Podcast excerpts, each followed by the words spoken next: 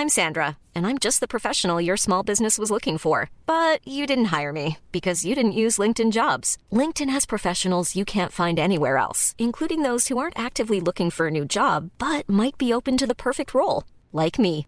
In a given month, over 70% of LinkedIn users don't visit other leading job sites. So if you're not looking on LinkedIn, you'll miss out on great candidates like Sandra. Start hiring professionals like a professional. Post your free job on linkedin.com/people today.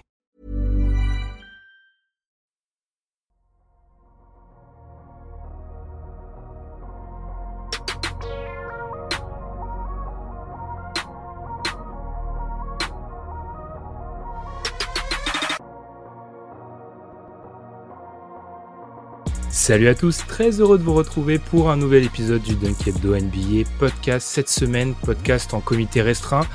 On n'est que deux, nous ne sommes que deux avec Madiane pour discuter théorie, fenêtre euh, de, de titres, contender. Bref, un podcast bien été, bien Dunk. Comment ça va Madiane? Est-ce que tu es prêt à te remuer les ménages Parce que là, on est clairement sur un bon podcast théorique des familles. Eh ben, ça me va très bien. En plus, pour un retour, ça faisait un moment que j'étais pas passé, donc euh, donc c'est parfait là. C'est parfait là. On, en reparle dans une heure, Madiane.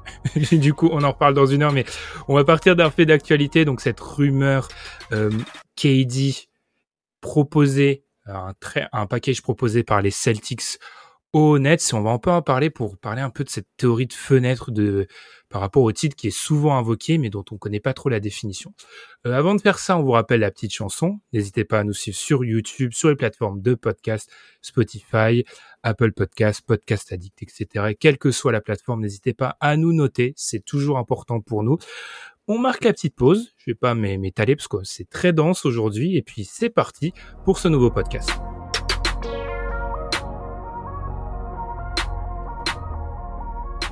Alors, avant de commencer, Madiane, je te propose d'expliquer aux auditeurs d'où part cette idée. Parce que euh, quand il y a des podcasts alambiqués, comme celui-ci, celui sur les marchés, par exemple, ça vient souvent de mon esprit un petit peu euh, détraqué. Et je tiens à remercier l'équipe à chaque fois, parce que vous me suivez toujours dans ces idées, les gars. Je te remercie toi, Madiane, je remercie tout le monde. Parce que parfois, c'est lunaire. Au début, ça n'a aucun sens. Mes débuts de trame n'ont aucun sens. La proposition du sujet a pas plus de sens. Mais on me suit. Donc, je vous remercie, les gars moi, ça a germé suite à la proposition euh, et le package dont je viens de parler. Donc, l'idée, la rumeur selon laquelle les Celtics auraient proposé un package autour de Jalen Brown à Kevin Durant. Et par rapport à ça, il y a eu deux fractions, j'ai l'impression, dans la dans la fanbase des Celtics qui se sont créées. Une qui était favorable au, au deal en disant bon bah ça nous ouvre vraiment notre fenêtre pour un titre à court terme et une autre qui était contre en disant euh, on l'ouvre peut-être à court terme mais on la on la gomme à long terme. Et ça, je t'avoue que ça m'a fait beaucoup penser à ce débat autour de cette idée de fenêtre pour un titre. J'y avais déjà pensé avec les Suns suite à leur euh, à leur élimination. Il y avait un grand débat. Est-ce que leur fenêtre de titre est déjà terminée après leur élimination en 7 contre les Mavs? Et puis j'ai été beaucoup influencé. C'est un truc que j'ai vu dans mes études. John Kingdon, c'est une, une théorie en sciences politiques, la fenêtre d'opportunité, euh, inscription d'un problème à l'agenda politique. Je vais pas vous faire un cours, mais c'est un truc qui m'a toujours intéressé. Et dans ce genre de podcast, Madiam, je sais qu'on aime bien euh, poser les termes, essayer de faire réfléchir les auditeurs. On n'a pas toutes les réponses, mais essayons de réfléchir à un terme, celui de fenêtre, de titre, qu'on utilise tout le temps et dont on n'a pas la définition. Donc, Madiane, pour commencer, très simplement, c'est quoi, selon toi, une fenêtre de titre Les Américains disent Championship Window. On va utiliser fenêtre pour faire plus simple aujourd'hui. Alors, qu'est-ce que c'est? Pour moi, en fait, euh, j'ai trouvé une analogie qui est celle du casino. C'est-à-dire que tu cherches à devenir millionnaire, mais c'est une machine pour laquelle il faut miser beaucoup. Donc du coup, il faut que tu aies suffisamment d'assets pour avoir le droit de miser sur cette machine. Par contre, si tu mises dans cette machine, tu es pas sûr de gagner. Mais en plus, tu vas réduire tes assets et donc tu ne pourras pas forcément rejouer indéfiniment à cette machine. Du coup, tu t'accumules assez pour être suffi- pour avoir suffisamment d'argent pour jouer à cette machine, mais quand tu joues, tu sais que si tu perds, c'est ça va être très dur de rejouer euh, deux deux trois fois de suite.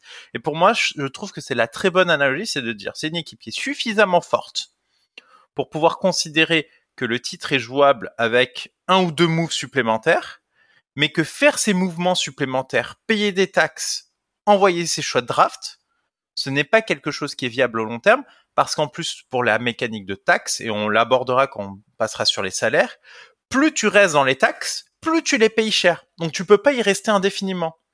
Donc c'est vraiment la question d'une machine qui, ne, tu ne peux pas le refaire plusieurs années de suite. J'aime bien ta définition, Madiane. Point sur lequel euh, il y a dans ce genre de podcast théorique, on on s'est pas entendu sur tout, donc je vais découvrir certaines choses avec vous. C'est pour plus de réel dans le dans l'émission. Et j'adore que dans ta définition, il y a vraiment l'idée de limite. On ne peut pas être on ne peut pas, la fenêtre est pas extensible à l'infini et ça coûte beaucoup en fait. Donc avec l'analogie du, du casino. Quand j'ai recherché moi, alors déjà, comme je l'ai dit, j'ai été surpris de voir que quand on recherche même en français, en anglais, par rapport à cette idée dans le la sphère NBA, il y a quasiment aucun article qui ressort. Il y a un article en NFL de Sports Illustrated, mais j'ai pas trouvé la définition très intéressante. Et pour aller dans ton sens avec cette idée de la limite d'âge, dans un article par rapport au baseball, euh, j'ai trouvé cette idée, je cite que c'est un concept basé sur l'idée qu'une équipe ait besoin d'un groupe de vétérans talentueux pour gagner, prétendre au titre, mais ce groupe ne peut être dans son prime pendant un temps limité. Et encore une fois cette idée de la limite dont on va sur laquelle on discutera beaucoup à la fin. Puis j'ai trouvé aussi ce concept NHL pour un peu clore euh, le, tout le tout le, le, tour euh, le tour des sports américains. Euh, Jake Adams, légende de la NHL, qui expliquait qu'une équipe devait se renouveler tous les cinq ans. Pour moi, la définition de la fenêtre, elle est assez simple. C'est la période pendant laquelle une équipe est théoriquement candidate au titre. Elle dispose de cette fenêtre plus ou moins ouverte pour l'emporter. J'estime donc qu'elle n'est pas ouverte de la même manière pour tout le monde. Madiane, du coup, est-ce que fenêtre de tir, fenêtre pour remporter le titre, c'est répétition après année du statut de contender en fait, d'être candidat au titre? Oui, c'est ça. C'est être, euh, comme dit dans, la table des 5-6 équipes qu'on envisage pour un titre. Et, moi, ce qui m'intéresse beaucoup là-dessus, et c'est ce que j'avais développé sur le titre des Bucks quand on avait essayé de trouver qu'est-ce qui était un beau champion. Quoi qu'il arrive, le champion aura systématiquement des circonstances favorables vers l'accès au titre. Hmm. Il n'y a pas dans l'histoire récente, j'avais balayé, euh, je crois, jusqu'à 2010. Je n'ai pas trouvé un champion qui n'a pas bénéficié à un moment de circonstances favorables ou de, rivaux qui ont eu des circonstances défavorables et qui du coup ne, ne, sont pas allés lui barrer la route. Donc pour moi, en fait, tu arrives dans cette fenêtre où tu es à la table des 5-6 qu'on envisage pour un titre, mais euh, c'est le, fait que tu ailles au bout ou pas dépend quand même beaucoup aussi du facteur chance, blessure, qu'est-ce qui se passe chez les autres, comment comment va se dérouler la saison. Et ça, c'est des facteurs que tu ne maîtrises pas. Donc en fait, c'est vraiment un ticket. Tu, tu payes ton ticket pour pouvoir prétendre à cette idée-là. Mais à partir de là, il y a, y a du sportif qui va jouer et il y aura les circonstances des playoffs et de la saison qui vont aussi faire des choses. Euh, je donne un exemple. Il euh, y a, euh, je sais pas, on va prendre les contenders de l'an prochain. Euh, je prends très simplement les champions sortants. Imaginons les Warriors perdent Stephen Curry. Fenêtre fermée, c'est fini. Pourtant, ils sont assis, ils seront assis à la table, mais ils perdent Stephen Curry. Là, ça se, ça se ferme. Et du coup, tous les, tous les, toutes les équipes à l'Ouest qui sont un peu dans ce pool de d'équipes qui peuvent potentiellement prétendre à la couronne, bah forcément se retrouvent très favorisés d'un seul coup. Donc il faut être dans la situation d'y arriver, mais le fait d'y arriver ne dépend pas forcément que de toi. Ça sous-entend aussi un truc intéressant. La fenêtre, c'est-à-dire que pour une même équipe, la fenêtre à certains moments peut être fermée et peut être ouverte indépendamment comment je pourrais expliquer ça? C'est-à-dire qu'elle peut s'ouvrir et se fermer. On n'est pas sur un, concept comme quoi quatre ans de suite ta fenêtre est ouverte et ensuite elle se referme. Tu vois, elle peut une année se fermer, une année s'ouvrir. Et ça, moi, c'était un truc que j'avais beaucoup de mal à expliquer. C'est-à-dire comment tu peux expliquer avec des termes simples qu'une année l'équipe a une fenêtre ouverte et une fenêtre pas ouverte. Et tout simplement, moi, j'en suis venu à un point, c'est que être candidat au titre, il faut en fait souligner et mettre en avant deux idées. Il y a, un, il y a une candidature au titre théorique en ce moment, c'est au mois de juillet, d'août et de septembre. pendant l'intersaison, c'est-à-dire que tu vas faire les mouvements, historiquement on en parlera, tu as la puissance de feu, et ensuite tu as une candidature au titre que j'appellerais pratique, qui se situe pendant la saison régulière et qui vraiment s'affirme et solidifie en fin de saison régulière en playoff, où tu auras les états de forme, le seeding, la qualité de la saison régulière, etc. Donc je pense vraiment que aujourd'hui, tu vois, Madiane, on parle ensemble des équipes qui sont candidates au titre, théoriques presque qui sont candidates au titre pendant l'été. Je m'appuie sur un exemple. Oklahoma City, entre l'année post-finale NBA et le départ de Kevin Durant, est selon moi candidate au titre théoriquement à chaque été, tous les étés. Ils sont tout le temps candidats au titre dans cette période-là, mais de manière pratique, les blessures ont fait que leur fenêtre s'est fermée quasiment tous les ans, à l'exception de 2016, si on l'admet. Les Clippers actuels sont un peu dans ce cas-là aussi, selon moi. Leur fenêtre est, je considère, ouverte théoriquement chaque été depuis euh, la signature de, de Kawhi et, Paul et l'arrivée de Paul George, mais les éléments ont fait que certaines années, elle s'est fermée. Donc Madiane, pour revenir sur toi, est-ce que tu penses aussi qu'il faut faire cette distinction entre une idée plus théorique, être candidat au titre pendant l'été, au moment où on va juste regarder la puissance de feu et être candidat au titre pendant la saison régulière et à l'entame des playoffs? Oui, pour moi, il y a une vraie distinction parce que euh, parfois, il y a des tirs d'opportunité qui s'ouvrent euh, pendant la saison qui font que tu peux changer ton statut. Euh, on se souvient du coup de l'été pendant lequel Jimmy Butler veut quitter euh, les Wolves. C'est ce qui ouvre une fenêtre aux, aux Sixers qui sont à un shoot quasiment près de, de, de, à mon avis, passer les Raptors et aller, aller chercher le titre. Ils se sont mis dans une position vers le titre, mais au départ, c'était, ils en étaient encore loin. Ils ont fait le mouvement qui leur a permis de passer ce step. Donc, il y a aussi ces mécanismes-là où des fois, tu as un effectif qui ira en playoff, mais qui n'a pas la maturité, euh, le, le, ce qu'il faut pour euh, pour gagner le titre. Et il y a un mouvement dans la saison qui s'ouvre et qui te permet de passer ce, ce step. Et là, finalement, tu, tu décides en cours de saison, au moment où ils font ce mouvement pour Jimmy Butler, ils décident d'ouvrir leur fenêtre. Clairement, c'est un move. Ok, on joue le titre cette année. On va chercher Jimmy Butler, c'est pour euh, c'est pour aller chercher ce titre. Donc c'est aussi intéressant, c'est que on peut on peut décider de l'ouvrir en cours de saison. Et il y a y a un autre aspect qui est intéressant, c'est qu'il y a des équipes et on l'abordera quand on décortiquera un peu l'historique, il y a des équipes qui s'ignorent pendant l'été que leur fenêtre était potentiellement ouverte et qui ne font pas les mouvements pour concrétiser cette ouverture parce que euh, finalement leur fenêtre leur semble fermée pendant l'été. Mais par exemple, il y a des facteurs externes comme typiquement ce qui est arrivé aux Clippers qui font que ben, la fenêtre des Clippers euh, se, se ferme alors qu'on ne s'attendait pas à ce qu'elle soit fermée et donc, ben, derrière, tu peux, euh, tu pouvais aller négocier un titre, mais comme tu ne le savais pas durant l'été, tu n'as pas fait les mouvements adéquats pour, euh, pour ouvrir cette fenêtre. C'est là où l'idée de l'été, tu vois, Madiane, pour moi, est très importante. Et aussi, c'est intéressant ce que tu viens de dire, la manière dont l'équipe se voit dans le miroir. C'est-à-dire que on l'a dit très souvent et je me réfère souvent. C'est d'ailleurs intéressant que ce soit Lawrence Frank qui ait dit ça à une Conference, que quand tu joues le titre, c'est une considération de chaque instant et chaque mouvement est fait avec cette idée-là. Et quand tu penses jouer le titre en juin et que tu la free agency en disant l'année prochaine on joue le titre, ou en tout cas, ou en juillet, août, tu sais que tu joues le titre, t'abordes pas ta free agency de la même manière. C'est pour ça qu'il est important de mettre vraiment cette limite à l'été, parce que l'été, c'est le moment où tu prends les décisions pour aller gagner le titre, ou en tout cas que tu estimes bonne pour aller gagner le titre. On peut être en désaccord avec certains mouvements faits par certaines équipes, mais la finalité pour ces équipes, notamment dont le proprio a aussi activé l'option titre, on en parlera des salaires euh, dans, dans l'émission, c'est vraiment c'est à ce moment-là où tu fais la différence. Donc effectivement, il y a vraiment cette théorie euh, du côté euh, théorique, voilà, de, de, de, la candidature au titre, que moi vraiment je vais opposer côté pratique qu'on verra un peu plus tard, qui est qui pas vraiment notre sujet aujourd'hui. Par rapport au côté théorique, Madiane, je pense qu'aussi il faut dire, et je pense que ce sera peut-être un point de désaccord, je pense que historiquement, parmi tous les candidats au titre théorique, et on, parle dans un instant, on va parler dans un instant de ce qui fait un candidat au titre théorique, il y a très peu de fenêtres qui s'ouvrent pour des équipes qui n'étaient pas dans les théoriques pendant la saison. C'est-à-dire qu'en gros, il faut être déjà dans le peloton de tête. C'est rare qu'un candidat au titre revienne de derrière ou se révèle pendant la saison en fait.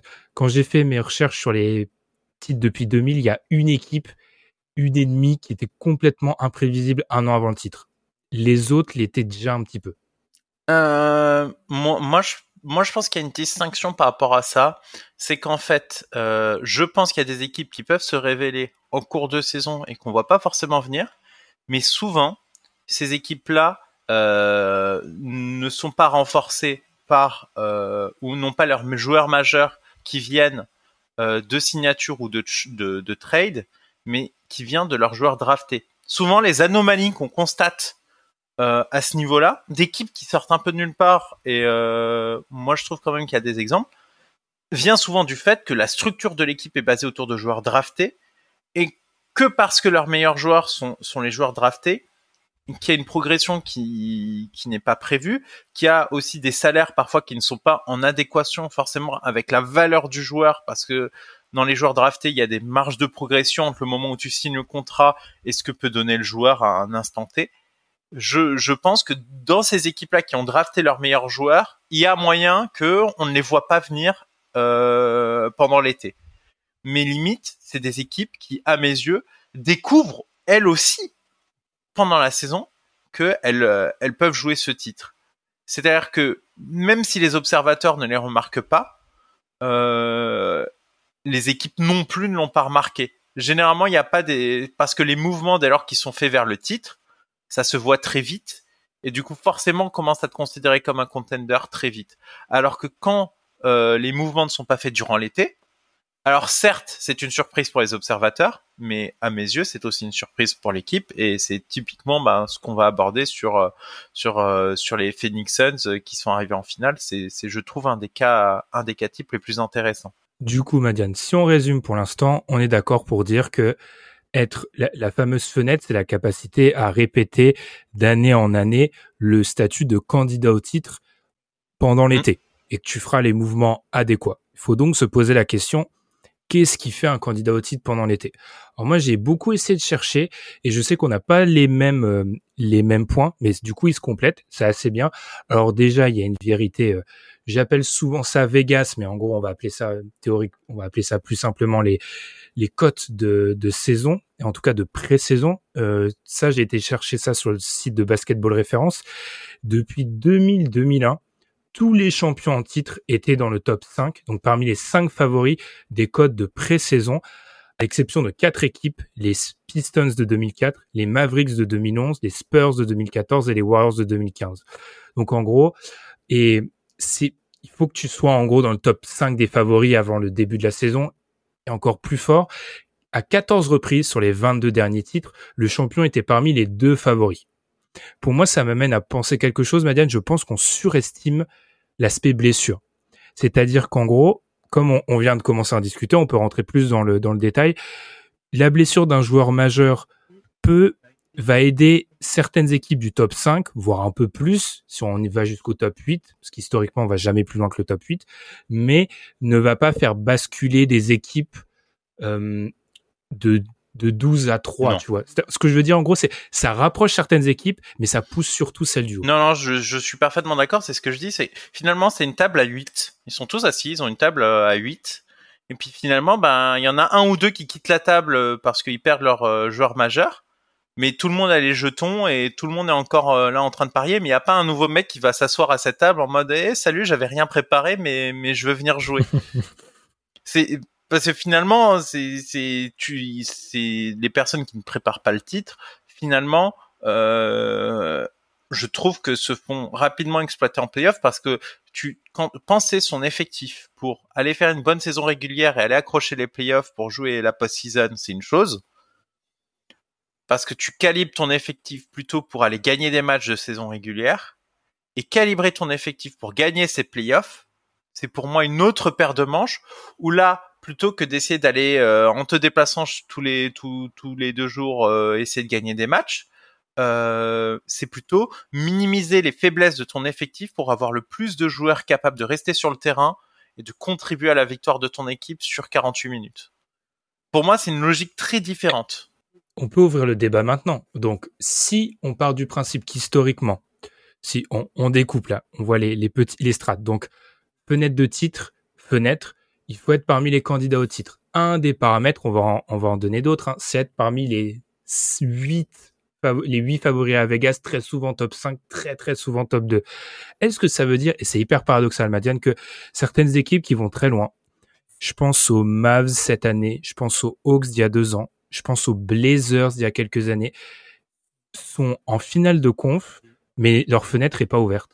Bah, typiquement, euh, je pense euh, notamment aux, Blazers qui vont loin. On ne leur donnait aucune chance ensuite. On, savait qu'ils se feraient taper fortement, peu importe qui qui se présentait face à eux. C'est-à-dire qu'ils étaient dans une partie de tableau favorable. C'est pareil pour les Hawks. Ils étaient dans une partie de tableau oui, ils allaient pas affronter les, gros monstres sacrés de, de, la conférence Est. Ils arrivent à gérer un upset contre les Sixers, ok, mais en soi, on savait qu'à partir de là, c'était fini. Il n'y avait pas de chance de titre malgré tout. Ça donnait plutôt des finales de conférence. Alors c'était pas trop euh, à sens unique, même si bon, la, défaite était logique. Mais quand les, les Blazers arrivent en finale de conf, ils se font mais ils se font fortement. Il y a, même pas de discussion parce qu'ils étaient arrivés dans des circonstances, dans la bonne partie de tableau avec les les les, match-ups qui sont qu'ils ont réussi à gérer, etc. De l'autre côté, il y avait tous les gros favoris de l'Ouest. Ok, ils arrivent en finale de conférence. Peu importe qui gagnait dans l'autre partie de tableau, ils se faisaient taper. Il y avait y avait pas de y avait pas de fenêtre. Donc oui, tu peux arriver euh, par chance, par seeding, parce que voilà, il y a des circonstances qui font que des fois il y a des demi-parties de tableau ultra favorables. Néanmoins, euh, dès la finale de conf, euh, il y a un peu un révélateur euh, de, de qui tu es vraiment et tu te fais taper. Et il y a il y a pas il y a pas eu à mes yeux d'équipes qui sont arrivées en finale NBA. On s'est dit c'était pas la meilleure équipe de la conférence, sauf évidemment des blessures. Mais mais là c'est d'autres circonstances. C'est quelqu'un qui était à la table et qui s'est retiré parce qu'il y a eu une blessure. Mais généralement, tu, tu, n'arrives pas en n'étant pas la meilleure équipe parce que quand bien même, euh, on va, imaginons, tu es la quatrième meilleure équipe de la conférence et que le 1, 2, 3, ils sont dans la même partie de tableau, peu importe qui tu rencontres, tu vas sortir. Ouais, mis à part circonstances favorables. Après, là où je suis, là où je suis peut-être pas d'accord, c'est je pense qu'il y a des chances pour un, deux, trois, mais c'est-à-dire pour moi c'est les scénarios un peu euh, hollywoodiens où non le, la quatrième meilleure équipe d'une conf peut pas aller en finale NBA en fait, ça n'existe pas sauf scénario justement hollywoodien. tu peux descendre à à un, deux, trois si le seeding il est vraiment bizarre cette année-là, il y a des il y a des circonstances assez euh, extraordinaires, mais par exemple le, le débat, le fameux débat qu'on a depuis plusieurs années. Maintenant, est-ce que les, les Rockets sont pas l'année, euh, leur, leur, meilleure année, est-ce qu'ils sont pas meilleurs que les Warriors? Une chose est sûre, c'est qu'en gros, ça se joue entre les deux équipes-là et qu'il n'y a pas de, comment dire, il y a, y a pas de honte si aucune de ces deux équipes-là passe en fait. C'est-à-dire que la notion de meilleur est très très proche, mais c'est la surprise aurait été l'anomalie si ce, n'est pas une de ces deux équipes-là qui passait en fait. Donc je pense qu'il y a de la place pour deux trois équipes. Ce qu'on explique de, par là, c'est vraiment cette idée il n'y a pas de finale NBA qui arrive par hasard en fait pour une équipe. Ça, ça n'existe pas. On va on va s'attaquer dans quelques minutes à des cas qui sont euh, souvent un peu fantasmés. Vous verrez qu'ils rentrent même dans certaines cases en fait. Je pense au MAV de 2011 par exemple, etc. Passons. Est-ce que tu as quelque chose d'autre à dire, Madiane, sur euh, Vegas et le top 5 Non, non, on est pas mal dessus. Du coup, ce qu'on va faire, ce qui est très marrant, même si l'ami Kevin Durant nous complique un petit peu la tâche, c'est d'appliquer tout ce qu'on dit à l'année prochaine en fait, parce qu'on est justement dans le moment théorique en ce moment. On est euh, fin juillet, début août, donc appliquons tout ça maintenant. Quand on prend le, top 10 à Vegas, et encore on voit large, on remarque quoi? On remarque d'abord que on a les Warriors premiers et on a les Celtics deuxième. Bon, une période de l'année où on remarque une chose aussi, moi, du coup, j'ai fait les 20 années, Madiane, c'est une des années où les codes sont les plus indécise. Il y a des années, je pense aux années où les Warriors étaient favoris ou les Lakers de, chaque, euh, c'est n'importe quoi. Enfin, tu perds presque de l'argent en mise sur donc il fallait pas le faire. Mais là, on voit beaucoup d'indécision. Ce qu'on remarque directement, c'est qu'on éliminerait les Nuggets et ça serait difficile pour le Heat et les Suns. Ça, j'ai toujours trouvé ça intéressant. Les codes sont jamais très favorables envers le Heat. Enfin voilà, donc en gros, pour vous donner à l'heure actuelle, si on suit cette idée de, de code qui est très importante, le champion situerait Warriors Celtics, Nets Astérix, Clippers, Bucks, en gros. Moi, je rajouterais à ça l'équipe où arrivera Kevin Durant, en fait, parce que je pense qu'elle se mettra dans le top 5 quoi qu'il arrive. On peut enchaîner, Diane, du coup, sur les salaires. Parce que je sais que les salaires, du coup, c'est c'est ce que tu as bossé et c'est un point important pour déterminer plusieurs mois avant qui a une fenêtre ouverte. Oui, tout à fait. Parce que finalement, euh, il faut regarder les leviers d'amélioration de l'effectif. Tu, tu, peux effectivement recruter des joueurs euh, via la free agency et du coup euh, tu vas te, te, te, caper. Tu vas renouveler tes, tes, tes, joueurs draftés ou qui ont des bird rights au-delà du cap et tu vas commencer à rentrer dans, dans ce qu'on appelle les taxes. Et c'est là où ça va être très intéressant, c'est que euh, généralement pour réussir à être contender, hors exception, eh ben mine de il faut souvent être euh, au top de, de la taxe. Par exemple, du coup cette année, si on reprend l'exemple, euh, les deux favoris qu'on a, c'est Boston, Golden State. Golden State, c'est la deuxième équipe la plus payée de NBA. Boston, c'est la sixième. Ça reste, euh, disons, euh, classique et logique autour de ça. Euh, les Nets qui sont en 3, c'est la quatrième équipe.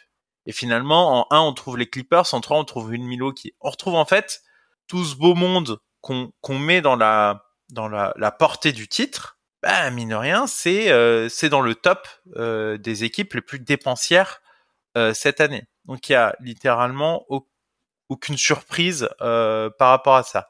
J'étais un peu fouillé dans l'historique, du coup, par rapport à ça. Effectivement, globalement, euh, on a on, a souvent euh, les équipes qui sont dans le top des salaires. Il y a des exceptions, par exemple en 2016-2017, Golden State c'est le 14e, euh, la 14e équipe la plus chère euh, de NBA. Mais bon, le cap venait d'augmenter, donc on a on avait des aberrations comme Portland en deux, donc c'était peu représentatif. Euh, mais par exemple, euh, les, les, classiques, c'est des euh, 2007, 2017, 2018, Cleveland 1, Warriors 2.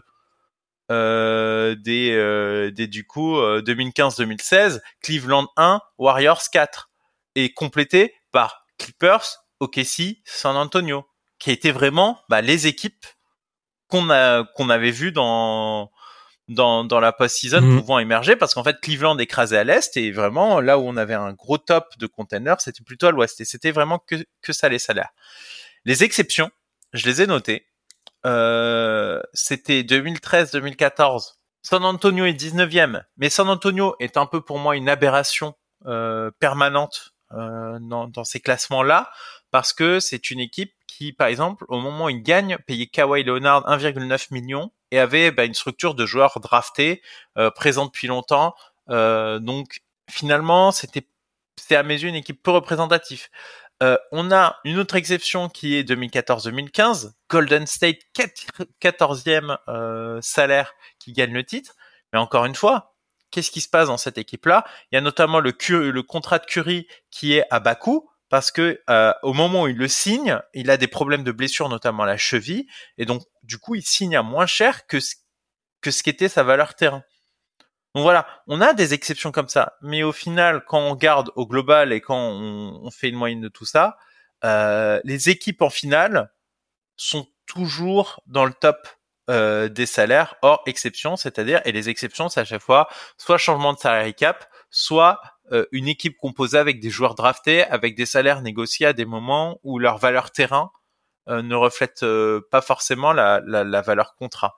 Donc c'est là où il y a des décalages qui se créent. la dernière exception, c'est en 2021, où les Phoenix sont 22e et arrivent en finale NBA. C'est pour ça que ce... cette qualification en finale NBA des Suns, ils sont passés pas loin ça aurait été dans tous les petits calculs qu'on a fait, je pense, ça aurait été un gros, une gros, une grosse ligne rouge, hein, parce que il rentrait dans peu de cases. Il rentrait dans très très Mais peu de cases. au final, euh, justement, on en discutait. Euh, ces Suns là ne rentrent pas dans nos cases, mais justement ne rentraient même pas dans leurs propres cases, parce que c'est ce qu'on expliquait lorsqu'on débriefait ces finales face à Milwaukee.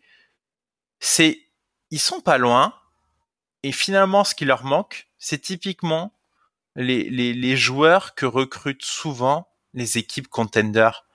Et ces joueurs-là étaient absents du roster, ces gros vétérans euh, qui, ont l'expérience de ces joutes pour le titre n'étaient pas présents. Ils avaient euh, effectivement un Chris Paul, mais euh, Chris Paul c'est un ajout majeur pour stabiliser le roster et l'effectif qu'ils font. mais c'est c'est tout.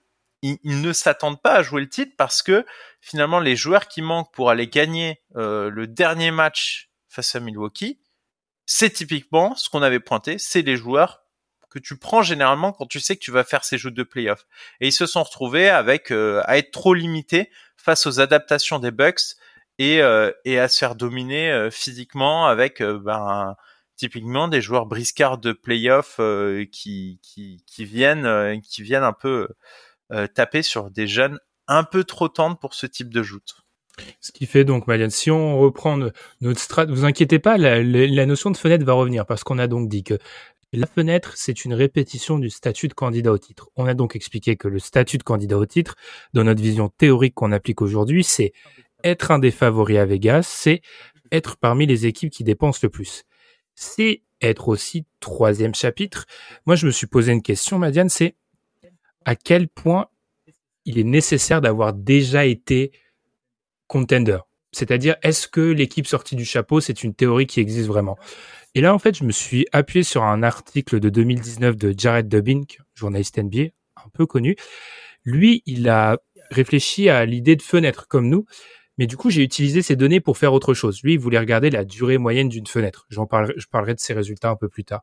Moi, j'ai voulu regarder en disant, d'accord, je vais regarder toutes les équipes titrées et je vais regarder est-ce que leur titre coïncide avec la première année de leur fenêtre.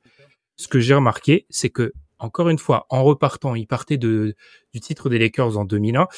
En repartant du coup sur ces 22 derniers titres, j'ai vu que dans 17 cas, quand je prends ces critères de contender, que j'expliquerai un peu plus tard si on a le temps, parce que c'est un podcast assez dense, je vois que 17 équipes titrées sur 22 étaient déjà contender selon lui l'année d'avant. Donc, pour moi, ça bat beaucoup en brèche, encore une fois, cette idée d'équipe un peu surprise qui arrive, euh, qui arrive de, un peu de nulle part. Les cinq contre-exemples sont intéressants parce que pour moi, ils, ils renvoient tous à un, un modèle type. Il y a deux contre-exemples qui pour moi sont l'ajout d'un joueur majeur pendant l'été, Celtics du Big Three et les Lakers en 2020, qui ajoutent euh, donc Anthony mmh. Davis. Là, t'ajoutes des mecs, euh, t'ajoutes des All-NBA, ça change forcément ce qui se passe dans ton équipe. Il y a le retour du contender, Warriors cette année, où on s'est trompé, les fans des Warriors nous le font assez remarquer, on n'a pas cru en eux. Bah, c'est tout simplement ce que j'appelle le retour d'un contender. Vas-y, madame. Non, mais euh, justement, c'est pour moi une anomalie de, de construction, c'est-à-dire qu'ils sont dans les bas-fonds euh, après leur run de 2019, c'est-à-dire une fenêtre qui se ferme. Et en fait, finalement, mmh. ils font ce qu'il faut, c'est-à-dire au lieu de remettre des sous dans la machine, ils, se sont juste placés comme il fallait pour réouvrir. Ils sortent du casino. voilà, ils sont sortis du casino, ils sont allés, ils sont allés ramasser un peu de sous, et ils sont re-rentrés tout de suite dans le casino en mode ah, c'est bon, on peut rejouer. Mais du coup, c'est intéressant, c'est-à-dire que euh, il a fallu quand même passer par deux ans sans rien pour relancer un run. Et c'est là où la, la, théorie, qui pour moi depuis toujours, quand la fenêtre se refermait pour une équipe, elle se rouvrait jamais dans sa même quasiment dans, avec le même corps de joueurs. Les, les, les Warriors ont un peu prouvé ce contre-exemple. Les Mavs de 2011 sont un très bel exemple de cela. C'est-à-dire que les Mavs de 2011 portaient ce titre sur un espèce de piédestal en oubliant que les Mavs des années milieu des années 2000, fin des années 2000 sont des contenders. C'est oublier une partie de l'histoire en fait. C'est-à-dire que dans le modèle de Dubin, ils sont contenders trois mm. ans de suite. Ils ont deux ans de vide et ils reprennent après. C'est-à-dire qu'en en fait, ils sont contenders très peu de temps avant. Leur superstar est toujours là, Dirk Nowitzki. Donc c'est pas un titre qui sort de nulle part. Encore une fois, je reprends le truc des les cotes à Vegas. Ils sont pas 15e euh, à Vegas. Ils sont dans le top 8 aussi. Donc leur chance de titre, ce ne sont pas les favoris, mais c'est pas fou d'imaginer cette équipe-là. Non, mais en fait, c'est surtout, on, peut le voir, c'est-à-dire que ta fenêtre peut se refermer euh, pour X raisons, mais si tu gardes le cœur de joueurs qui faisait que ta fenêtre était ouverte avant, et que ces joueurs maintiennent un niveau euh, un niveau euh, similaire à celui qui était avant l'ouverture de la fenêtre, tu peux remettre les pièces dans la machine et relancer. Là où ta fenêtre se referme définitivement, c'est si t'es contender avec tes joueurs majeurs qui sont à 33, 34, 35 ans et là qui sont vraiment dans leur, leur on pense dernier run au, au vers la phase descendante de leur prime, bah évidemment tu ne pourras pas attendre deux ans et relancer euh, une fois qu'ils auront passé 36, 37, 38 ans, parce que là, c'est sûr, leur niveau aura descendu. Donc pour moi, c'est vraiment une question de quand tu as refermé ta fenêtre, tu peux la réactiver, mais à cette condition que tes joueurs stars qui restent là sont toujours dans leur prime. Et finalement, bah, Dirk, quand il fait le run en 2011, il est un excellent niveau. Il est, à mes yeux, un peu moins bon que les années d'avant, mais il reste un excellent niveau. Et c'est ce qui fait que la, la, la fenêtre peut se réouvrir. Euh, on a, euh, dans l'exemple des Golden State Warriors, on a un Clay, un Draymond qui sont effectivement pas au niveau auquel ils étaient euh, au moment des runs précédents, mais le joueur majeur qui reste Stephen Curry, je le trouve pas spécialement moins fort qu'à ce moment-là. Donc, c'est ce qui fait que la fenêtre se réouvre. Et c'est là où c'est compliqué parce que tu vois, Madiane, si on fait notre distinction entre la fenêtre théorique et la fenêtre pratique, c'est là où les Warriors sur tout leur run étendu sont une équipe extrêmement difficile à cerner. C'est parce que quand la fenêtre, théoriquement, quand on apprend par exemple que Clé se fait le, tu vois, théoriquement, même quand KD part, 2019, ce sont des candidats au titre mmh. théorique en fait. Et c'est pratique ça tombe en fait. Et c'est pour ça que je me suis vraiment posé la question, est-ce que la fenêtre théorique des Warriors, elle n'est pas restée ouverte tout le temps et que c'est leur fenêtre pratique, donc celle de la vérité terrain des joueurs, qui leur a fait défaut? Non, parce que en fait, je trouve que le front office des Warriors s'est dit notamment euh, quand il y a, le fait que tu sais que tu n'as pas clé. Euh, je ne sais plus qui avait utilisé ce, ce, terme dans le podcast qui a dit ces enfoirés ils tankent quand même plutôt bien. C'est-à-dire qu'ils sont allés quand même choper un super pic de draft qui, en plus, c'est ça qui est dingue, ne les a pas aidés à gagner. Ne contribue pas. non mais on se rend compte de l'aberration, c'est qu'ils sont allés choper un top pick de draft qui ne les a même pas aidés à contribuer au titre. C'est, on est sur, euh, c'est de la science-fiction cette histoire. Mais néanmoins, dans cette année-là, qu'est-ce qu'ils ont fait? Bah, ils ont fait jouer des joueurs qui ne seraient jamais allés voir le terrain si ils étaient dans une année de contender. Donc même eux ont organisé leur saison en se disant bon, on n'est pas contender, on va aller amasser des billets. Et c'est ce qui leur a permis d'amasser des billets, des billets pour leur permettre d'arriver là avec des joueurs qui euh, étaient dans le roster et ont contribué. Donc c'est ça qui est intéressant.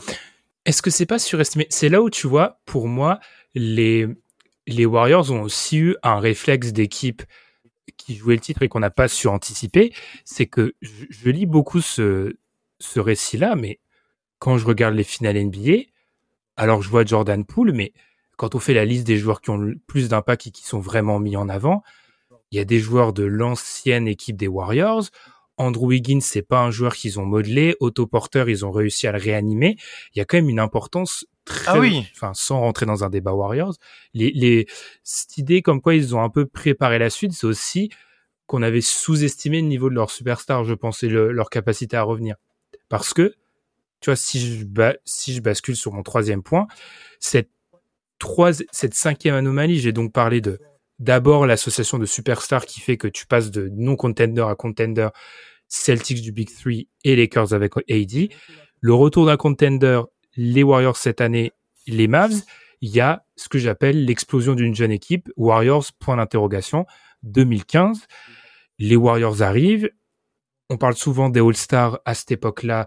Euh, Stephen Curry a fait un seul All-Star, Clay n'est pas All-Star, ils ont André Godala qui a fait l'All-Star Game deux ans avant, mais c'est une équipe que j'ai qui est pratiquement dans les petites colonnes que j'ai pu faire, Madiane, elle est impossible à pronostiquer mmh. celle-ci mmh. comme future gagnante du titre. Donc est-ce qu'elle vient pas contredire cette idée comme quoi bah il y a peut-être des fenêtres qui s'ouvrent pendant la saison? Ah, C'est ce que c'est ce que j'ai dit et finalement du coup tu, tu rejoins mon point, c'est que les fenêtres s'ouvrent pendant ta saison. Grand jeu d'acteur de faire croire que dans, dans le cas où euh, les joueurs qui font que tu passes le next step sont des joueurs que tu as draftés.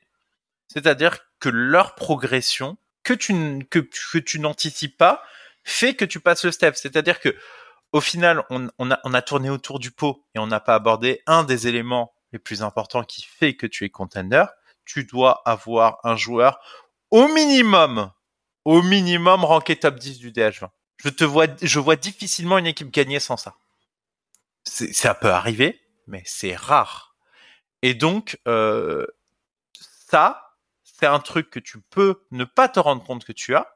Euh, notamment, euh, ben Alan, euh, que je salue, où on discute beaucoup du cas de Jimmy Butler, où justement le hit, on, on les attend pas forcément, on sait pas trop situé par rapport à eux. Et en fait, qu'est-ce qui fait qu'on change d'opinion sur le hit pendant les playoffs On se dit merde, quand même, bon, euh, il bon Jimmy Butler. Il est où dans notre DH20 Bah oui, mais du coup, c'est des choses qui font que toi, en tant qu'observateur, t'anticipes pas forcément une équipe, c'est que tu ne t'attends pas finalement à ce qu'un joueur soit aussi fort aussitôt. Le, le, le, le run des Nuggets, par exemple, dans la bulle, c'est pas une équipe qu'on attend de base.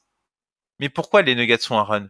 C'est qu'en fait, Jamal Murray, c'était n'importe quoi. C'est c'était c'était voilà c'était c'était il y a eu des moments c'était Michael Jordan dans la bulle. Je revoyais un, un layup qui met face à Rudy Gobert où il se retourne il fait un 360 en l'air et il le j'ai dit mais attends c'est Michael Jordan ça c'est pas c'est c'est c'est sûr que c'est Jamal Murray le bordel?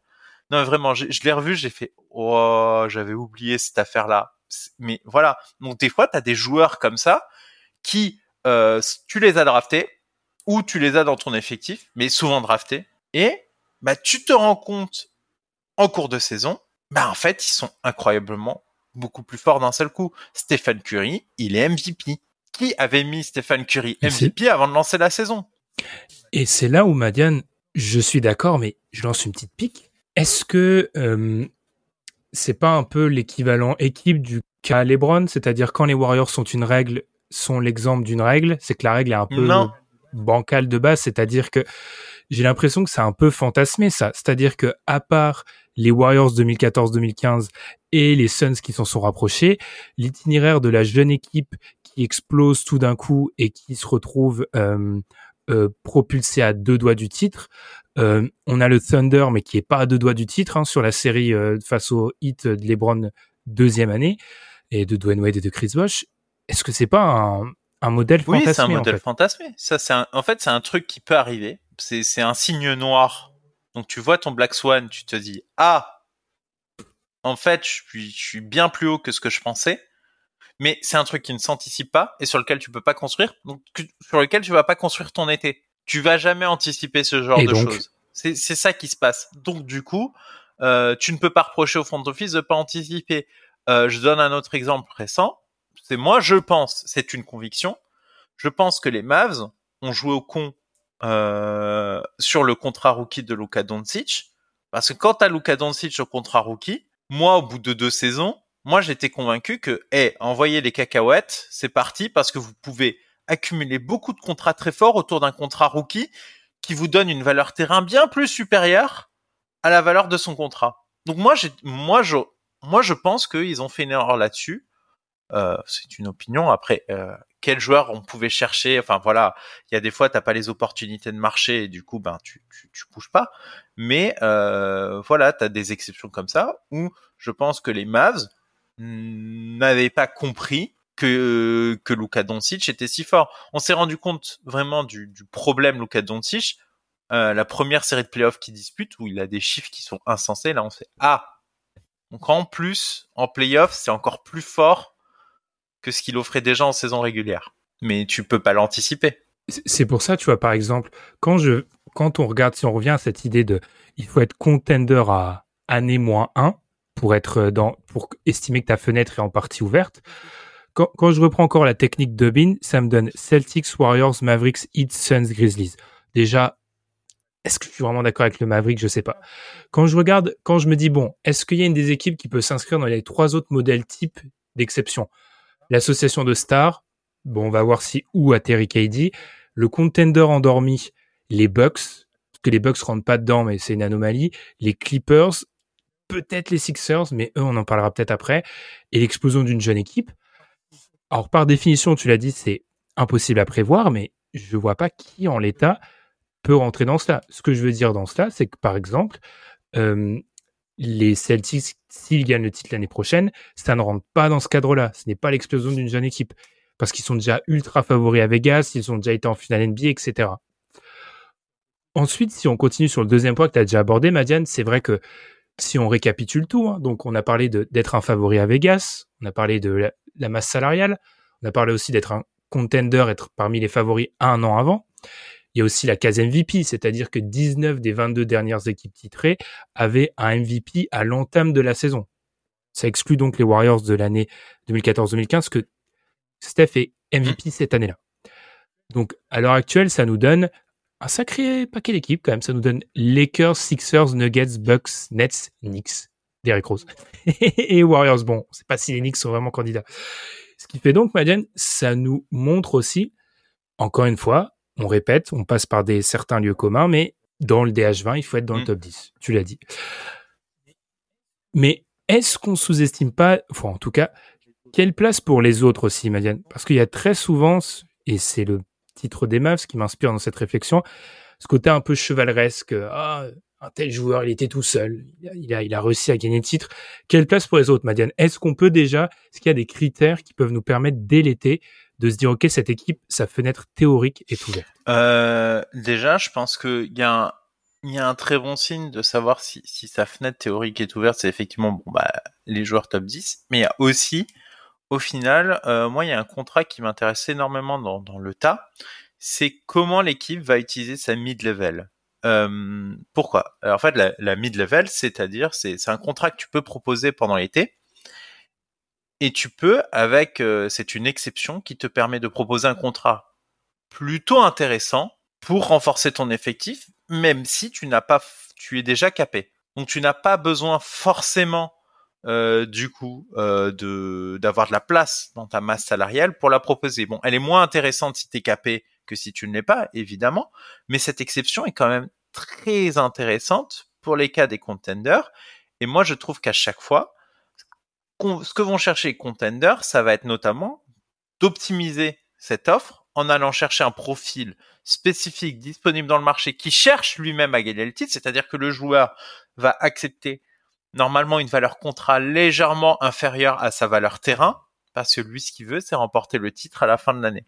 Et du coup, typiquement, les équipes qui sont contenders vont avoir un soin plus important, je trouve, à donner ce type de contrat parce qu'ils ne voudront pas se planter là-dessus. Je ne sais pas si tu partages cette analyse. Si, c'est la capacité à profiter des rares petits avantages que tu as pour en tirer le maximum. Et c'est encore une fois, c'est une réflexion, on, le répète, d'équipe qui est prédisposée, qui dans le miroir voit un candidat au titre en juillet. Je pense aussi, c'est très souvent tu, on, les, les paramètres s'accumulent. Hein. Quand tu es bloqué financièrement, bien évidemment, quand tu es bloqué financièrement, pourquoi? Parce que tu as déjà des joueurs majeurs. Euh, si j'en reviens à l'idée de joueurs majeurs dans l'effectif, bah très souvent, moi j'ai vu que dans toutes les équipes, sur les 24 derniers champions, 22 ont deux All-Stars dans les deux mmh. saisons précédentes l'année de leur titre. Pourquoi cette petite... Euh, bah, par exemple, Jason Kidd est All-Star un an, la saison précédente du titre des Mavs, par exemple? Et même si c'est plus prime Jason Kidd, ça reste un joueur... Tu vois, ça permet d'éliminer cette idée de, de joueur qui gagne tout seul. Parce qu'en réalité, euh, il y a, peu d'exceptions à cette règle-là. Euh, par exemple, on met souvent en avant les, les Pistons. J'ai été chercher Rachid Wallace et euh, Rachid Wallace et All-Star en 2001. Donc, ils rentrent pas dans la case, mais ça prouve bien qu'il y y a très souvent, il y a des mecs qui étaient plusieurs, il y a eu, il y a plusieurs All-Stars dans l'effectif qui sont dans leur prime. Parfois, le jeu des sélections fait que un tel n'est pas All-Star parce que la concurrence est peut-être forte à son poste, etc. Mais ça fait qu'il y a, tu dois avoir deux joueurs majeurs, peut-être une star qui sort du lot, un Giannis face à un Middleton par exemple, mais dans tous les cas, tu as deux joueurs majeurs. Ce qui fait donc, Madiane, si on récapitule tout, parce que là on en a fait beaucoup déjà, pour être parmi les candidats au titre au mois de juillet, il faut être dans le top 5 à Vegas, plus gros salaire, il faut également avoir été déjà très proche ou parmi les contenders l'année d'avant, et il faut aussi avoir un MVP dans ton effectif, ou en tout cas top 10 des H20, et il faut aussi avoir deux All-Stars. Donc il faut avoir ce joueur très fort, mais un Robin. L'idée, c'est donc que tout ça se prépare avant. Mais du coup, Madiane, on en revient à notre point de départ. Ça nous a pris 45 minutes pour revenir au point de départ. Ça dure combien de temps, en fait, la fenêtre de titre? Parce que, déjà de base, quand tu dis qu'il faut déjà que tu sois positionné l'année d'avant, ça sous-entend qu'elle s'ouvre parfois un an après que tu sois devenu vraiment contender. et c'est ça qui est très intéressant. C'est parce qu'en fait, tu as plusieurs dates d'expiration pour moi quand tu es contender. Et chacune va jouer différemment. La première date d'expiration, c'est la plus simple, c'est un, ton proprio. Parce que si ton proprio il a pas envie de payer les taxes, tu vas pas pouvoir rester longtemps dans, dans une configuration titre. Et c'est typiquement ce qui a notamment fait expirer la fenêtre de Houston, c'est que les mecs voulaient jouer le titre, ils voulaient pas payer la taxe. Et donc, ouais, un peu compliqué. Et donc, quand tu veux jouer le titre mais pas jouer la taxe, forcément, pour moi, ta fenêtre va être à deux ans facile. Mais déjà, à partir de trois ans, je vois pas comment tu fais parce que tu vas devoir vraiment te tordre dans tous les sens et notamment euh, je me souviens euh, notre ami euh, notre ami il, avait vraiment tordu des contrats dans tous les sens au point que je crois qu'il en a certains qui s'étaient fait retoquer par la NBA enfin vraiment il a vraiment tout essayé. Euh, donc ça il y a une première façon de, de perdre sa fenêtre. La deuxième façon de perdre sa fenêtre c'est t'as des stars ok mais un, elles peuvent soit vieillir et devenir moins fortes. Je pense notamment du coup au cas des Suns. On se dit quand même Chris Paul, ça, ça va commencer quand même à sentir la, la, la DLC. Mhm. Et et au-delà, au-delà du cas Chris Paul, euh, il y a aussi le fait que tes stars peuvent euh, se taper sur le système l'une l'autre, et du coup, il y en a une qui demande à partir. Tu as aussi ce fait-là. Tu peux avoir ta superstar qui dit ah les gars, euh, je suis honnête, euh, c'était cool, euh, on a une autre fenêtre, on n'a pas réussi à gagner le titre, moi j'en ai marre, je me casse. Et du coup, tu te retrouves dans une position de faiblesse parce que tu dois le trader. Et une troisième façon, pour moi, d'expirer, c'est c'est que tu as une autre façon de cramer ta banque, c'est tes choix de draft. C'est-à-dire que, ok, t'as tes All-Stars, oh, mais en fait, c'est pas eux qui vont te faire gagner. Et du coup, un des moyens d'améliorer ton effectif, c'est les échanges. Parce qu'en fait, dans les échanges, tu as un joueur qui a un contrat d'une valeur, je sais pas, de 5 millions par an. Tu un autre joueur plus fort dans une autre équipe qui a le même contrat de 5 millions par an. Ou à 6, enfin, il y a une petite marge de tolérance. Tu as le droit d'échanger. Mais bon, si la valeur terrain de l'autre, on va dire qu'elle est à 10 millions et que la valeur terrain du tien, elle est à 5 millions, l'autre équipe, elle sera pas trop d'accord pour l'échanger. Et donc, tu vas devoir ajouter des choix de draft parce que ça va améliorer pour le même prix de joueur et la même valeur contrat, ça va améliorer ton effectif. Et c'est pour ça que les équipes qui sont containers font souvent des échanges. C'est pour ça qu'il faut être positionné dès l'été, parce qu'il faut être là, notamment le soir de la draft, prêt à faire des échanges pour améliorer son effectif. Parce que finalement, c'est dans ces moments-là où il y a le plus d'opportunités qui peuvent se dessiner. Et donc, euh, il y a bien des moments où tu n'as plus assez de choix de draft à proposer intéressants aux autres équipes parce que tu peux pas, non plus envoyer tous tes choix de draft en permanence chaque année. Et donc, de par l'expiration mhm. de ces trucs-là, enfin de ces choix-là, tu euh, expires ta fenêtre parce que tu n'es plus apte à renforcer pour une même valeur contrat ton effectif. Ce qui prouve bien, Madiane, que si j'en reviens au point de départ, mais de départ-départ, la théorie avancée par une partie de la fanbase des Celtics selon laquelle Brand Tatum, ça te permet d'être contender pendant 5-6 ans, ça n'existe pas en fait. Des fenêtres de contender 5-6 ans. Si je m'appuie en plus sur l'article de Dubbing dont j'ai parlé du début, à part les Spurs et les Warriors récemment, ou les Browns, eh ben, ça n'existe pas. Les équipes. Bah là-dessus, justement, Boston, en sortie, en termes de tour de draft, le premier tour 2023, le second tour 2023, le second tour 2024, le second tour 2025, le second tour 2026, le second tour 2027, le premier tour 2028 est déjà en swap et le second tour 2028 aussi. Donc, jusqu'en 2028, t'as déjà pas mal échangé ce que t'avais en banque en termes d'assets de draft. Donc, à mes yeux, même si tu gardes Brown et Tatum, t'as quand même un problème pour remettre des sous dans la machine. Va falloir à un moment récupérer des assets. Tu vas pas te mettre à trader parce que là, on est, on est seulement en 2022. Là, ça va jusqu'en 2028. Alors, il reste des premiers tours, ok. Mais euh, ça va vite devenir limité. Là, déjà, tous leurs seconds tours sont bazardés jusqu'en 2028. Et puis les, premiers tours, euh, dans le développement joueur, c'est un peu à, à la marge de notre débat, mais dans le développement joueur, c'est compliqué un premier tour parce que dans une équipe qui est taillée pour le titre, soit il est très très fort et il pourra jouer, mais globalement c'est pas le cas des joueurs que tu récupères quand tu es à la place de Boston. Non, jamais. Et euh, et c'est euh, souvent euh, plutôt une perspective de, de, de développement à 3 4 ans. C'est-à-dire qu'un joueur en fin de premier tour peut effectivement devenir très fort, mais c'est rarement tout de suite. On n'a pas on a on n'a jamais eu un joueur, on a eu des cas un peu exceptionnel. Je pense notamment à, et même hein, sa saison Rookie of the Year est pas incroyable. Malcolm Brogdon, euh, bon, il arrive, il contribue. Euh, ok, c'était très, c'était très haut déjà pour un fin, un fin de premier tour. C'est même un début de second tour. J'ai, j'ai plus la mémoire, mais il est, il est dans, dans des eaux très mmh. éloignées à la draft. Ok, c'est une exception, mais en plus, en tant qu'exception, c'était pas la meilleure saison rookie de l'histoire. Euh, clairement pas. Et je le verrai jamais dans une équipe contender. Un choix top 5, éventuellement, oui, beaucoup plus. Parce que là, on est sur des joueurs qu'on voit déjà très, euh, avoir des très bonnes performances à la fac. Et donc, du coup, on peut s'imaginer qu'ils peuvent avoir des performances OK pour une rotation de playoff. Mais, ça reste, euh, ça reste des cas à la marge. 36e, hein, comme pour, on, fact-check. 36e du coup, Brandon. Et ouais, c'est un bon exemple. Du coup, bah, donc première chose, le la fenêtre n'est pas extensible à à vue quoi. Il y a un moment où, comme tu l'as très bien dit, vu que tu crames tes assets au bout d'un moment, que tu es de plus en plus euh, niveau cap, t'es bloqué. On parlera. Tom n'est pas là, mais on lui fait un coucou.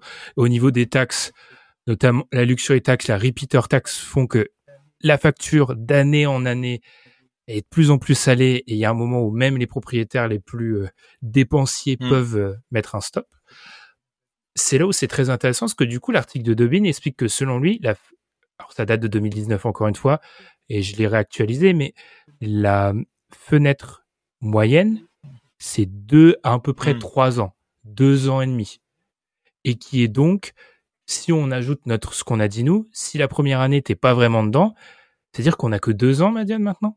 On joue le titre bah, sur deux ans? Malheureusement, je pense que c'est le cas.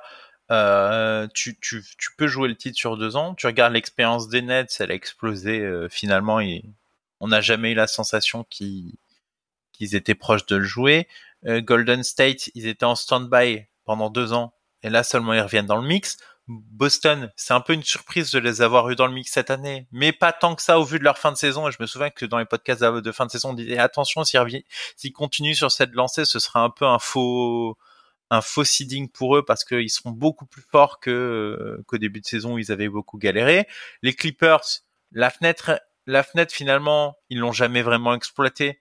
Donc est-ce qu'on peut considérer que euh, que c'est c'est un qu'ils ont laissé la fenêtre ouverte aussi longtemps Je suis moins sûr. Par exemple, ils ont fait des moves de, de stand-by récemment en, en accumulant un ribambelle délié. Euh, les Bucks, euh, là, je pense typiquement que cette année, après cette année, va falloir faire un gros ménage dans l'effectif. Parce que tu peux pas, par exemple, laisser un, par exemple, Brook Lopez ou, enfin, cette génération-là, elle, elle va pas tenir aussi longtemps. Donc, euh, il y, a, y, a, un ménage à faire. Les Suns, c'est un cas à part.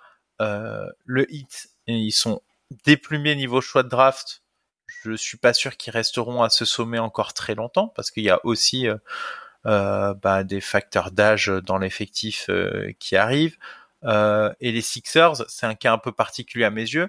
C'est des gens qui avaient beaucoup de jetons, qui se sont pointés au casino trop tôt, qui ensuite ont rejoué chaque année, différemment à chaque fois, et qui, qui, qui continuent à remettre des jetons. Mais il y a un moment où, ben non, en fait, ils ont jamais été proches, à part une année, d'être contender. Donc ils ont mis des jetons et ils ont même pas réussi à s'asseoir à la table. les Sixers, les Sixers, c'est une des équipes. Il y, a trois équipes globalement dans, dans ce débat-là, quand j'y réfléchi, qui ont posé beaucoup de problèmes. Madiane, Warriors, on en a parlé, Sixers aussi. Sixers, c'est bizarre parce que quand tu parles de candidature au titre théorique, j'ai l'impression que c'est une des équipes qui est pas toujours candidate au titre théorique, mais qui fait les mouvements pendant la saison pour se rapprocher de la candidature au titre pratique. Mais ils sont toujours entre 5 et 8, en fait. C'est, dans les, ouais, par exemple, si on prend l'argument des cotes à Vegas, ils sont toujours là. Ce qui est un mauvaise place mise à part. En fait, à la table de poker, c'est, ils sont à la table, mais ils ont 100 000 jetons pendant que tous les gros, ils ont 3 millions de jetons. Donc évidemment, sur plusieurs all-in de suite et des coups de chance, tu peux gagner, mais théoriquement, avec un tel écart de jetons au poker, tu finis par sortir.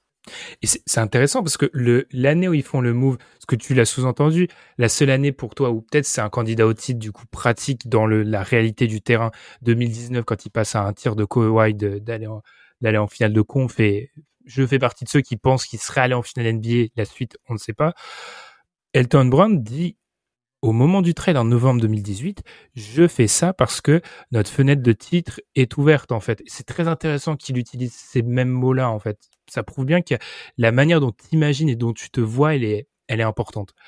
Si on continue, Madiane, donc la fenêtre de titre est très rapprochée et très courte. Est-ce qu'elle a tendance à être plus courte qu'avant? Moi, je moi, je pense que oui. Je pense que le mouvement des stars fait que c'est plus court qu'avant. Le, le truc des deux ans, le podcast a maintenant six ans et j'ai vraiment l'impression, quand je réécoute des vieux épisodes qui m'horrifient la plupart du temps, c'était pas très bon. On dit pas qu'on est bon maintenant, mais je remarque qu'en fait, oui, il y a des changements et c'est intéressant de voir que les anomalies dans certains des points statistiques que j'ai mis en avant coïncident avec ces changements de, euh, par exemple, le titre des Warriors, le premier, ça coïncide avec le changement de crèmerie de LeBron James, par exemple, tu vois. Il y, a des moments qui est euh, l'époque étant étant la prime LeBron James, ça change la carte de la NBA. Euh, les Mavs, c'est après le l'été foot 2010, ça change la carte de la NBA en fait. Ces anomalies là, elles s'inscrivent à chaque fois dans des petits changements de d'époque, je pense. Donc, bah dans tout, dans tout cela, j'ai tendance à dire en regardant l'histoire de la fenêtre qu'elles sont plus courtes maintenant. Oui, moi, aussi je pense que ça, ça devient de, de, plus en plus court et que euh, tu as aussi peu de cas où je pense que par exemple les Bucks peuvent devenir une anomalie si Janice continue à jurer fidélité à, à sa franchise. C'est-à-dire que hors cas exceptionnel où ton joueur star se lie à ta franchise et reste un top 5 DH20, donc bah il y a Curry et il y a Janice, mmh. dans ces cas-là, bah oui, du coup, tu peux attendre un ou deux ans et relancer la machine. C'est par exemple ce qui est arrivé à Dallas, où certes, euh, du coup, c'était plus Dark Prime, mais il était toujours là. Alors que normalement, quand ta fenêtre mhm. s'expire, si tu as des joueurs dont tu sais qu'ils sont une chance de partir, tu vas les bazarder. Et justement, pour moi, normalement, la conclusion logique de la fin de ta fenêtre d'ouverture euh, de, de titre, c'est de reconstruire. Si, ton joueur star ne reste pas. Et du coup, Madiane, vu que c'est le point de départ, je suis obligé de te poser cette question. Euh, deux questions. Une que je t'ai pas préparée et une autre que je t'ai pas non plus euh, préparée. Bon, désolé, Madiane. Première chose, du coup, si on prend un peu tout ça dès le début, qui a une fenêtre ouverte en ce moment? Euh, Selon moi, je, donne la liste selon moi, comme ça je t'épargne la surprise. Warriors, Celtics, d'après les, les, les, trucs que j'ai, Celtics, Celtics, je mettrais Astérix euh, niveau Jason Tatum. Il faut que Tatum prenne encore euh, un niveau, mais il semble s'en rapprocher. Bucks, parce que les Bucks ont, ont ce truc du champion endormi. Mhm. Ils ont un top euh, top NBA et ils ont été avec contender il y a deux ans. Ils ont encore de Chris Middleton. Ils ont le top 1, ils ont Robin. Je suis pas trop inquiet à ce niveau-là. Ensuite, et on commence déjà à aller dans les équipes où c'est un peu plus dur. Les Clippers, c'est compliqué. Les Clippers, c'est très compliqué parce que c'est vraiment de la théorie. C'est-à-dire que euh, oui, sur Touquet, ça marche peut-être, mais même dans les, euh, même dans l'aspect candidat au titre théorique, ils répondent à très peu de choses, à part la cote à Vegas, pratiquement. Le hit, c'est compliqué aussi. En fait, j'ai trois équipes au-dessus, tu vois. Madiane, j'ai Warriors, Celtics, Bucks. L'équipe où va aller Kevin Durant, je pense, ça ira sûrement dans ce groupe-là. Et ensuite, il y a un parterre d'équipes qui sont plus ou moins là, avec une mention pour les Nuggets, parce qu'ils peuvent être l'équipe qui, entre guillemets, jeune, même si je les considère plus comme jeune à, à ce stade-là, qui explose d'un coup et qui peut aller très loin. Euh, j'ai pareil, j'ai effectivement Warriors Celtics et du coup Bucks. Euh, moi, je bon bah les Nets sont mentionnés, mais pour moi leur effectif ne sera pas le même au bout d'un moment, donc euh, ils sont hors de propos. Les, les Clippers, moi, mm. je pense que par rapport au, au, à ce qui leur est arrivé, parce qu'il y, y a, une fois où quand même ils sont pas non complets et ils se font sortir quand même. Et, euh, et moi, je pense qu'ils n'ont pas résolu ce problème-là et que ils, peuvent, euh, ils peuvent toujours se faire, euh, se faire atomiser par une équipe euh, sans qu'on s'y attende. Et puis, quand même, avec les répétitions des blessures, j'ai du mal à comprendre leur, leur place si haute. Peut-être que j'aurais tort. les Suns, j'ai du mal à voir leur fenêtre continuer. Moi, je pense que leur fenêtre passée par Chris Paul est le meilleur joueur de cette équipe, mais pour moi, ce n'est plus le cas. Et donc pour moi, tant si Chris, Paul n'est pas le, meilleur joueur de cette équipe, c'est non. Euh, le hit, je, je pense que euh, pareil, euh, notamment ils avaient tenté euh, le recrutement euh, du coup de, de Laurie pour euh, passer ce petit petit cap. mais pour moi, c'était un moment court qui ne durait que cette saison. Mais déjà en playoff, on a commencé à, à en voir euh, des limites franches et je les vois pas se rapprocher mm. des Celtics en termes de niveau. Et je pense qu'il faudra leur passer sur le corps du coup, quoi qu'il arrive à un moment. Et ça, à mon avis, si c'est pas passé cette année, ça aurait peut-être pu passer cette année à l'expérience. C'est pas passé cette année. À mon avis, ça va être très difficile, hors circonstances favorables, de passer l'an prochain. Et les Sixers, euh, moi, j'ai arrêté d'y croire. Euh... j'ai pas mentionné les Sixers. Ils sont huitièmes, hein. Ils sont, ils sont à la table, hein. Ils sont à la table Vegas, mais pour moi, non. c'est compliqué. Après, moi, je trouve, comme je te l'ai dit dès le début sur Vegas, Madiane, on est dans une année. C'est pour ça aussi que je trouve ça intéressant de le faire cette année. Alors, il y a l'énigme Kevin Durant. Ça se trouve, Kevin Durant va rejoindre une équipe qui va un peu euh, tout bafouer, mais on est sur une année où on pourrait avoir un gagnant qui soit pas dans le top 5, en fait.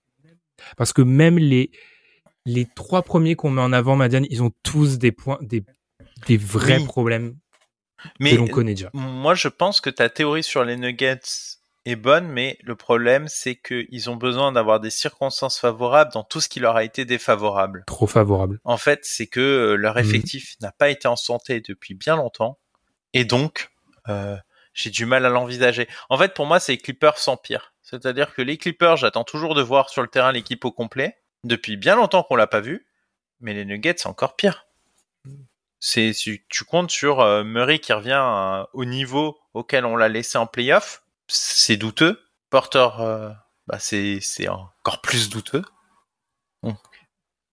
c'est mon chouchou, je tiens à le rappeler, j'ai le droit de mhm. critiquer. Et du coup, et du coup voilà, c'est pour moi c'est c'est trop douteux. C'est pour ça que c'est pas dans les cotes. C'est que à mon avis ils doivent être 9 ou 10, mais mais c'est c'est tellement douteux. C'est comme les Clippers. C'est c'est disons que si tu dois mettre des des paris, moi, je, voilà, je préfère, oh, 11. Moi, je préfère, ah oui, parce qu'à mon avis, il y a les Lakers et tout. Euh, mais moi, si je dois, c'était ma prochaine question. Ah, euh, non, les Lakers. Euh, les Lakers, on attend les moves, on attend de se connaître les moves qu'ils vont faire. Euh, les Lakers, euh, ben justement, je lisais un article dessus là à l'instant pendant la préparation où ben ah, visiblement il faut lâcher deux choix de draft pour pour balancer Russell Westbrook. Cher, hein? Deux choix de draft pour te débarrasser de Russell Westbrook et améliorer du coup la valeur contrat, enfin la valeur terrain par rapport à la valeur contrat. Ça va être difficile, hein. Et la, et la dernière équipe, avant ma deuxième question, la dernière équipe du, top 12 des, à Vegas, on a cité tout le monde sauf ouais, Memphis. Est-ce que Memphis, c'est pas le cas de l'équipe dont la fenêtre va peut-être s'ouvrir cette année, mais du coup, ils seront vraiment dans la vraie fenêtre l'année prochaine? C'est-à-dire, en gros, ils deviennent contenders cette année et la fenêtre s'ouvre dans un an. Même si je suis pas sûr qu'elle non, mais moi je, moi je pense, moi je suis plus optimiste.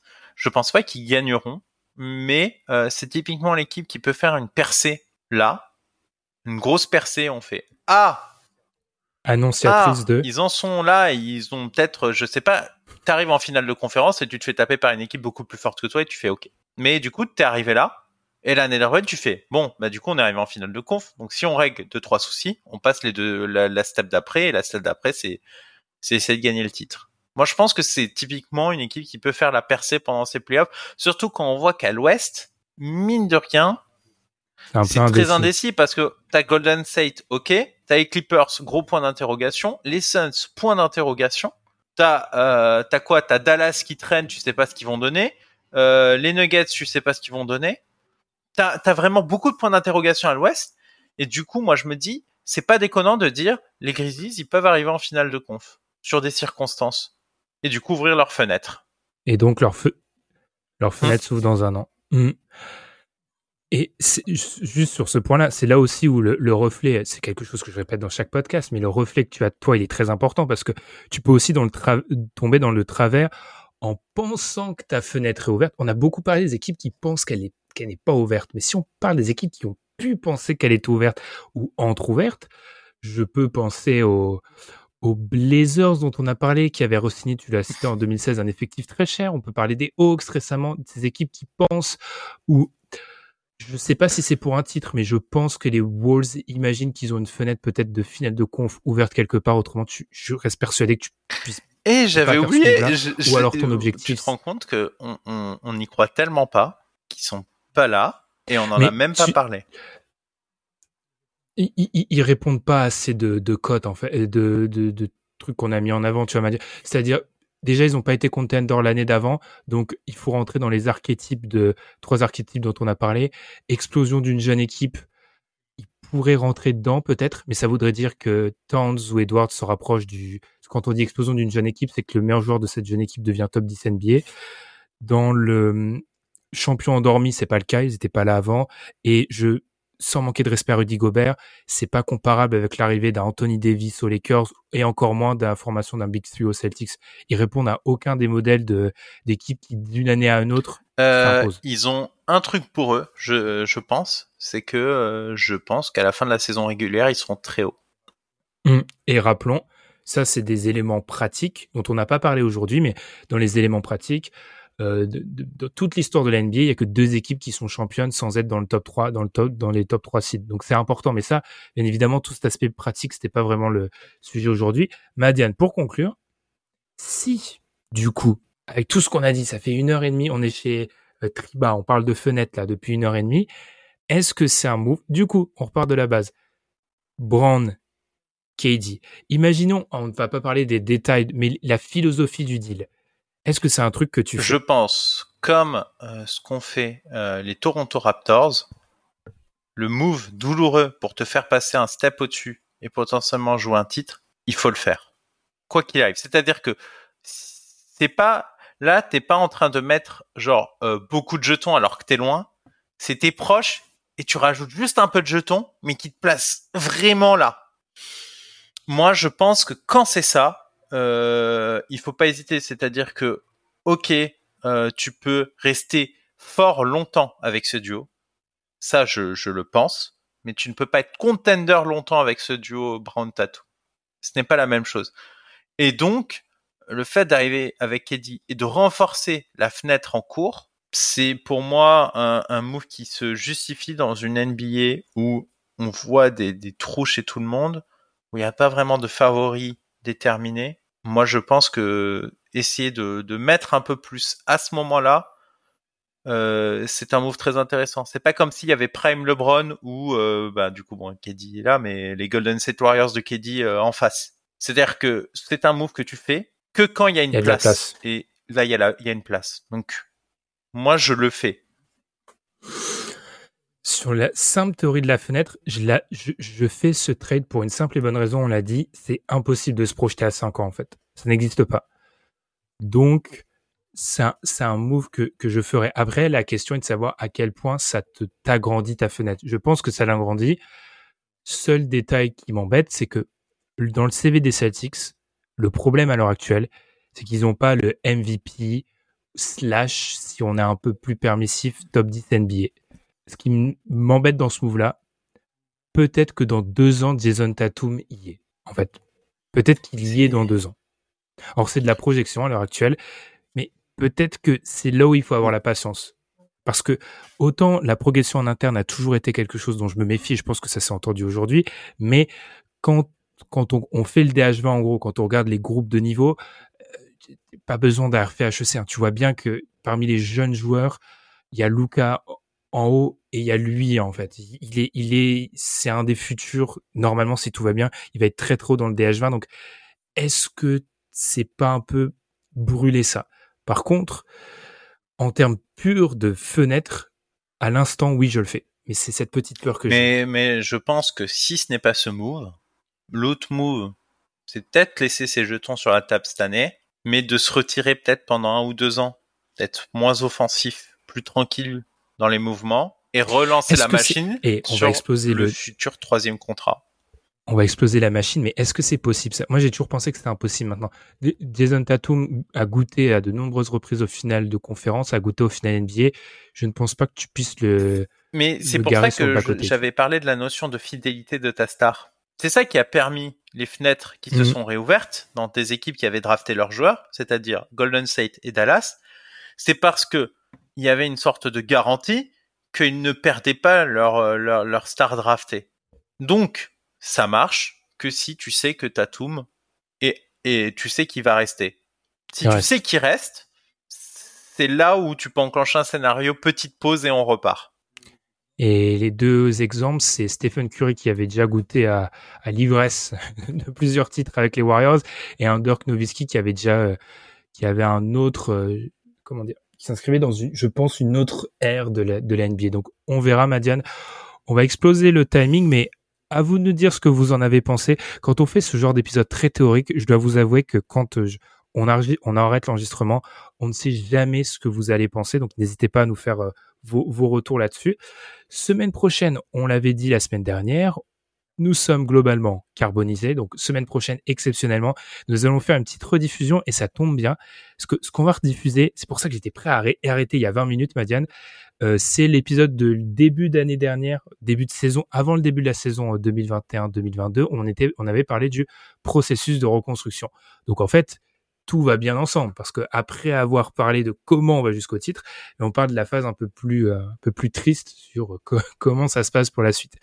Quelque chose à rajouter, Madiane, c'était euh, les, ménages vont bien et oui, je suis très intéressé du retour des auditeurs parce que effectivement entre les notes, comment on a échangé sur l'épisode, etc. Je, je, vais c'est c'est l'un des rares où je vais ré... je vais réécouter tout de suite dès, dès qu'il sera prêt parce que justement j'ai hâte de savoir qu'est-ce que ça donne et, ce que vous en avez pensé? Ouais, on est sur typiquement le genre d'épisode où on peut se dire que trop, trop de notes tu la note. Parce que là, on est sur euh, mon, côté, on est sur 10 pages, Madiane, donc euh, il y a des trucs qui n'ont pas été dits, qui auraient peut-être été intéressants. Ben, N'hésitez pas à donner vos retours du coup sur Twitter, euh, par mail, si c'est vraiment trop trop large pour pour un tweet, gmail.com. En tout cas, on vous remercie de nous avoir écoutés. Euh, nous, on va prendre, je l'ai dit, la petite pause avec une petite rediffusion, mise à part bien évidemment si Kevin Durant se fait trader. Bon, là, on va essayer de réagir quand même, hein, parce que ce serait quand même très important. Et puis, on vous souhaite, si c'est le cas, de bonnes vacances, de bons débuts de vacances, de bonnes fat vacances, ou en tout cas, un bon retour au boulot. Puis on se retrouve très vite. Salut!